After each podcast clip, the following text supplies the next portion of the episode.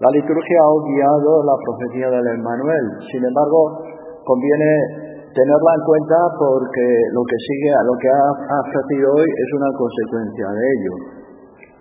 La profecía del Emmanuel no es solamente reconstrucción, es ruina, es desolación. Cuando le dice a, la hija que está a la y reina o a la doncella que está embarazada, le dice, le pondrás por nombre Manuel. Leche y requesón comerá. Es decir, leche, requesón y miel comerá. Son los alimentos del desierto. Por tanto, este pueblo deberá volver al desierto. No solamente volverá al desierto, sino que será un desierto. Y para ser un desierto necesita un despojo. Esta es la profecía de Manuel en negativo. Y el despojo va a ser el instrumento de Dios para purificarlo. Hay unos, capítulos que la liturgia omite ahora. Eh, un hijo de Isaías, se llama así, le pone por nombre, eh, dispuesto al despojo, presto al botín. Es decir, vendrán a llevarse los tesoros de Damasco y de Samaria y se lo llevarán a Siria. Y los asirios vendrán como avispas a invadir el país. Son pasajes anteriores. Pero ¿qué pasa? Que a mí se me ocurre ahora una comparación, la comparación de la plancha. ¿Para qué planchamos? Para quitar los pliegues de la ropa, dejarla bien. Eh, la plancha tiene dos cualidades, el calor más o menos ardiente, y luego el peso. Hay que regular el calor, porque si ejerce ese calor, quema el tejido. Bueno, la plancha aquí es asiria. Va a planchar a Judá por la infidelidad del rey acá, que está lleno de repliegues, y los repliegues los transmite a su pueblo. Y la plancha es asiria. Pero la plancha la mueve alguien, tiene que regularla alguien. Lo que pasa es que esta plancha se auto eh, se autodeterminó a sí misma. Se autoliberó, es decir, un poder que se consideró absoluto. Yo soy la plancha y la plancha en este caso quemó.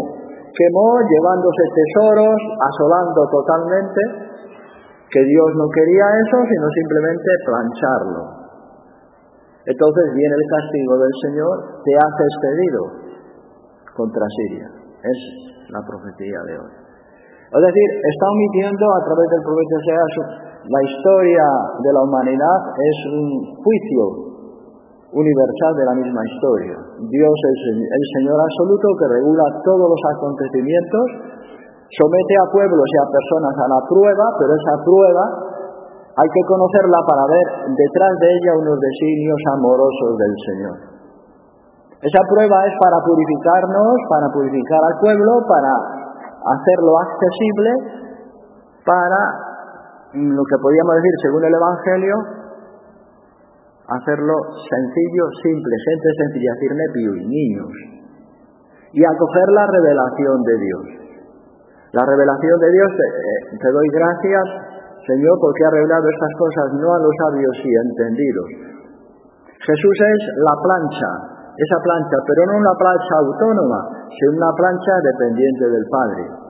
Viene a curar, viene a decir la verdad, agradable o desagradable, quitar los pliegues de la humanidad para hacerla accesible, es decir, para hacerlo nepui, para hacerle gente sencilla.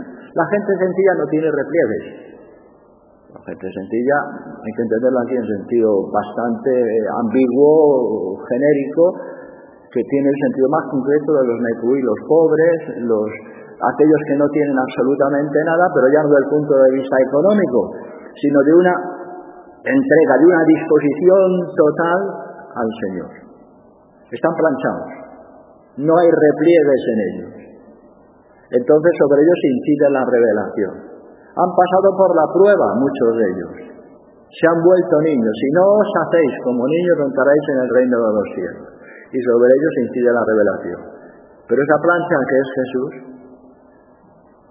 está dependiente de una mano que es su Padre, a diferencia de Asiria. El poder absoluto que aquí hago lo que me da la gana y todo viene el castigo del Señor. Yo conjugando un poco las dos lecturas se extrae esta especie de lección y a partir de aquí ver toda la historia de la humanidad.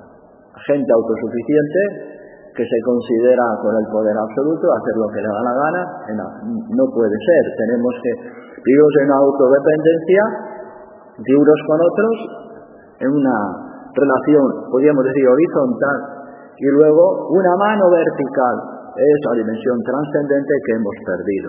Por eso este mundo le falta, le falta la mano, la ha cortado, la mano que va planchando, debe planchar todos los acontecimientos de la historia y de cada uno de nosotros.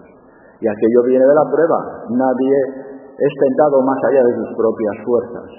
Lo que pasa es que cuando viene, sea física, sea psíquica, sea moral, sea espiritual, nos da la impresión que nos supera. Bien, hoy es la Virgen del Carmen. Virgen del Carmen sea formar, sea por el monte, en la liturgia pone el monte, Monte Cristo, Monte Carmelo, expresa un camino.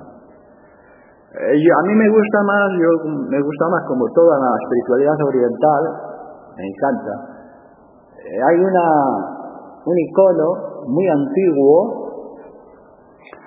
procede de Constantinopla, el tiempo de la nieta del emperador Constantino, llamada Pulqueria, que fue emperatriz hizo voto de castidad a los veintitantos años, fue gran emperatriz y la Iglesia Oriental la considera como santa. Pues apareció en su tiempo milagrosamente este icono que se llama la Panagía Odegetria. Es decir, la Panagía significa toda santa, que es el título que se le da a María a partir del concilio de Nicea. La Panagía, toda santa. Odetría, Odetría, Odo significa camino. Y la que muestra el camino. Va mirando el icono, examinándolo, deriva un poco oscuro de este, pero tiene en su brazo al niño Jesús y con la otra mano le indica, está indicando a la gente que contempla el icono que él es el camino, la verdad y la vida. El camino, puede ser, o de letría. Es decir, si queremos avanzar por un camino, por el camino de la vida, lleno de dificultades y de problemas, la mano derecha, mientras la izquierda le sostiene, la mano derecha está indicando ese camino que hay que recorrer. La Virgen del Carmen está al final. Da la impresión de un camino, de una vereda, de una subida, de una travesía por el mar. Esta está al principio. Al principio que nos puede dar miedo, puede ocurrir o puede, sorpresa o, o desconcierto, no hay problema. Mirar el camino, la verdad y la vida. Él inició ya ese camino, nosotros debemos seguir ese camino. Este icono se reproduce muchísimas veces por todo el Oriente y es célebre. Mañana aludiré a otro, parecido, de la misma escuela. La panadía o de letría es la que nos lleva el camino, nos da ánimos y nos enseña que nos muestra no solamente Cristo, que es el camino, la verdad y la vida, sino que nos, hace accesible a Él, como diciendo con la mano, aquí está acercado.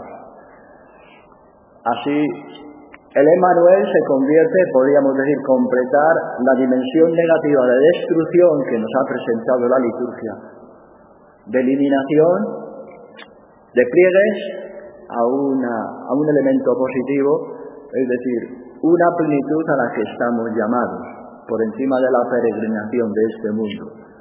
Estamos todos abocados a un camino concreto, ese camino muchas veces no, no, lo sabemos, nos desconcierta, a veces se corta, se parte, se bifurca, pero eh, tenemos que caminar por él. ¿Dónde encontramos la luz? En aquella que nos lo muestra con su mano derecha.